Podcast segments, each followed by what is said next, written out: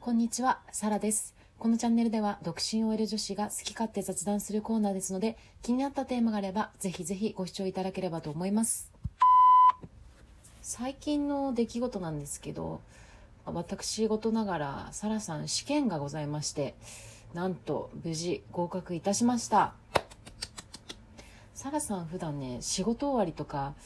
結構過去問とかね教材読むみたいななんともね地味な生活をね送ってるんですよ。で今年もまだ旅行に行くの難しそうなので、まあ、今はちょっと自己投資にね費やしていこうと思っている今日この頃でございます。はい。では今回は妄想旅行記のブラジル編でございます。サラさんね南米に一度も上陸したことがなくてあんまり観光地とか調べたことなかったんですけどその中でもブラジルが個人的にね魅力が詰まっておりましたのでぜひ紹介したいと思います。それでは参りましょう。まずはじめに基本情報です。地球で言えばね日本のね正反対にあるブラジルなんですが直行便がねやっぱ遠いからね現在就航しておりませんので乗り換えが1回から2回で短くてもね所要時間がね片道25時間ですって。1日以上ですね。これ聞いただけでちょっと行くのがね億劫になる方いらっしゃるかもしれないんですけれども妄想旅行なのでねぜひお付き合いくださいませ。料金はツアーだと40万ぐらいからかな。飛行機だけで取ったら探してもね往復25万ぐらいなのでツアーはね王道の観光地と食事とホテルもついてるのでなんか自分でプラン企画したくないっていう方とか初めて行く方とかはねツアーがいいかもしれませんね。サラさんがね気になったのはね治安ですね。ブラジルってあの治安が悪いってよく耳にするんですけど調べてみたら地域によって異なるみたいですね。貧富の差が激しくて特にファベーラっていうスラム街が地元人でも足をね踏み入れないぐらい危険エリアですので個人でね行かれる方要注意です。安全に観光するために最低限知っておきたい知識としてはまずね歩きスマホこれがめっちゃ危険らしいですね。海外に行くとさ結構目的地探すためにスマホで調べるとかよくやってると思うんですけどその一瞬でねすられる可能性大みたいですね。あと高価なものを身につけるのも狙われやすいので観光客っぽくない装いを意識して旅行したいと思います。現金をね分けて置いておくとことか夜間は外に出ないっていうことも鉄則ですのでそこら辺をね意識しながら楽しく旅をしたいですね。ブラジルってほどじゃないんですけどヨーロッパもねスリ多いので友達とねパリに行った時はねもう10分に1回ぐらいはね気をつけてコールっていうのをしてて、人混みが多いところとか、油断してる時とかに友達同士で気をつけて、気をつけてっていうコールをね、あの、し合っておりました。では観光スポット参ります。まず王道なんですけど、リオにあるコルコバードキリスト像ですね。これはブラジル独立100周年を記念して建てられたもので、高所にあるんですけど、このキリストの神様が見守る街を意味するようです。ここで写真撮っただけで、ああ、ここブラジルっすね、みたいな、わかるぐらい有名なシンボルですね。次にね、サラさん絶対行きたいのが、リオのカーニバルですよ。これ開催時期が2月でして、7万人収容できるサンボドモロという会場で行われるみたいです。サラさんね、知らなかったんだけど、カーニバルってさ、お祭りでみんなに見せるだけのものって思ってたら、これコンテストみたいですね。衣装、踊り、テーマ性など10項目を採点し、最後に上位入賞6チームがチャンピオンパレードを行うみたいです。これ1チームだけでも1時間ぐらいで2000人から4000人規模で披露するので、規模がね、でかすぎるよね。気になってさ、YouTube でこのカーニバル映像をさっき見てたんですけど、本当にね、とりあえず見てほしい。もうサラさん大興奮。パレードにさ出てくる乗り物っていうのかなそれがなんかどこから仕入れてきたんってぐらい少なからず日本では絶対に見れないですよ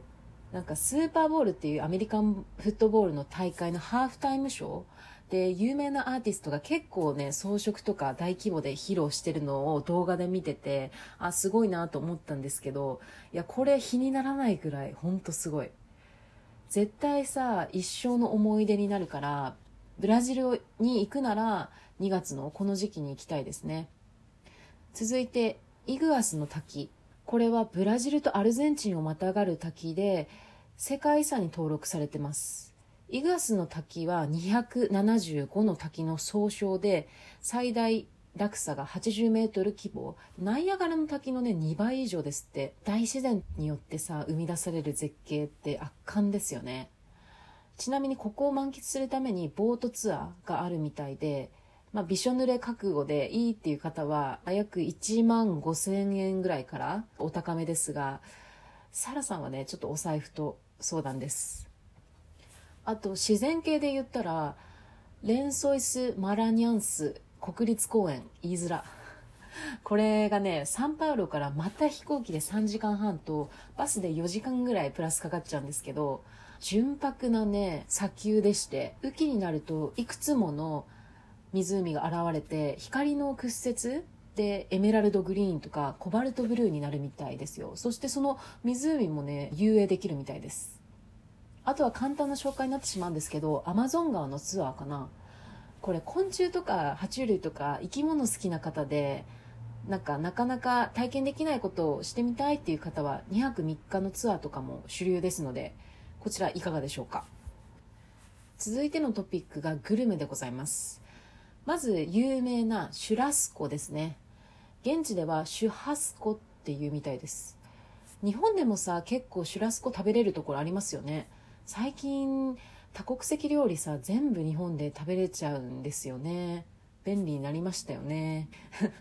でも日本の店舗だとこう日本人好みの味付けにしてるところとかもあるのでやっぱり現地で現地の素材で食べるっていうのはまた違って美味しいですよね。次にパステウっていう朝食で食べるものなんですけれどもこれはカロリーお化けです。大きい揚げ餃子のようにいろんな具を春巻きの皮で巻いた料理ですね。あとはムケッカって言って魚介ベースのトマト煮込み料理とコシャーニャっていうコロッケ。これは軽食でよく食べるみたいですね。美味しそう。スイーツなんですけどサラさん気になったのはブリガデイロ。これが練乳とチョコレートを混ぜたチョコ。で私の見た記事では爆発的に甘いって書いてますね。海外のさチョコって容赦なく甘いんだけどやっぱりそこも癖になっちゃってサラさんよく買っちゃいますね。最後はスーパー情報でございます。今回ねちょっとブラジルが特殊なのもあってスーパーでのね攻略法を教えてくれる記事があったのでちょっとこれ参照させていただきます。まずレジがやたら混む。これなんですけどブラジル人とにかくおしゃべりが好きなようでレジのこう店員さん同士とかもねお構いなく話し続けるみたいなんで、まあ、そこは温かい目で見た方がいいですね。次生産前に食べる。これ子供の時はさなんか開けちゃう子とか日本人でも見たことあると思うんですけど大人でやるみたいですね。これはびっくり。次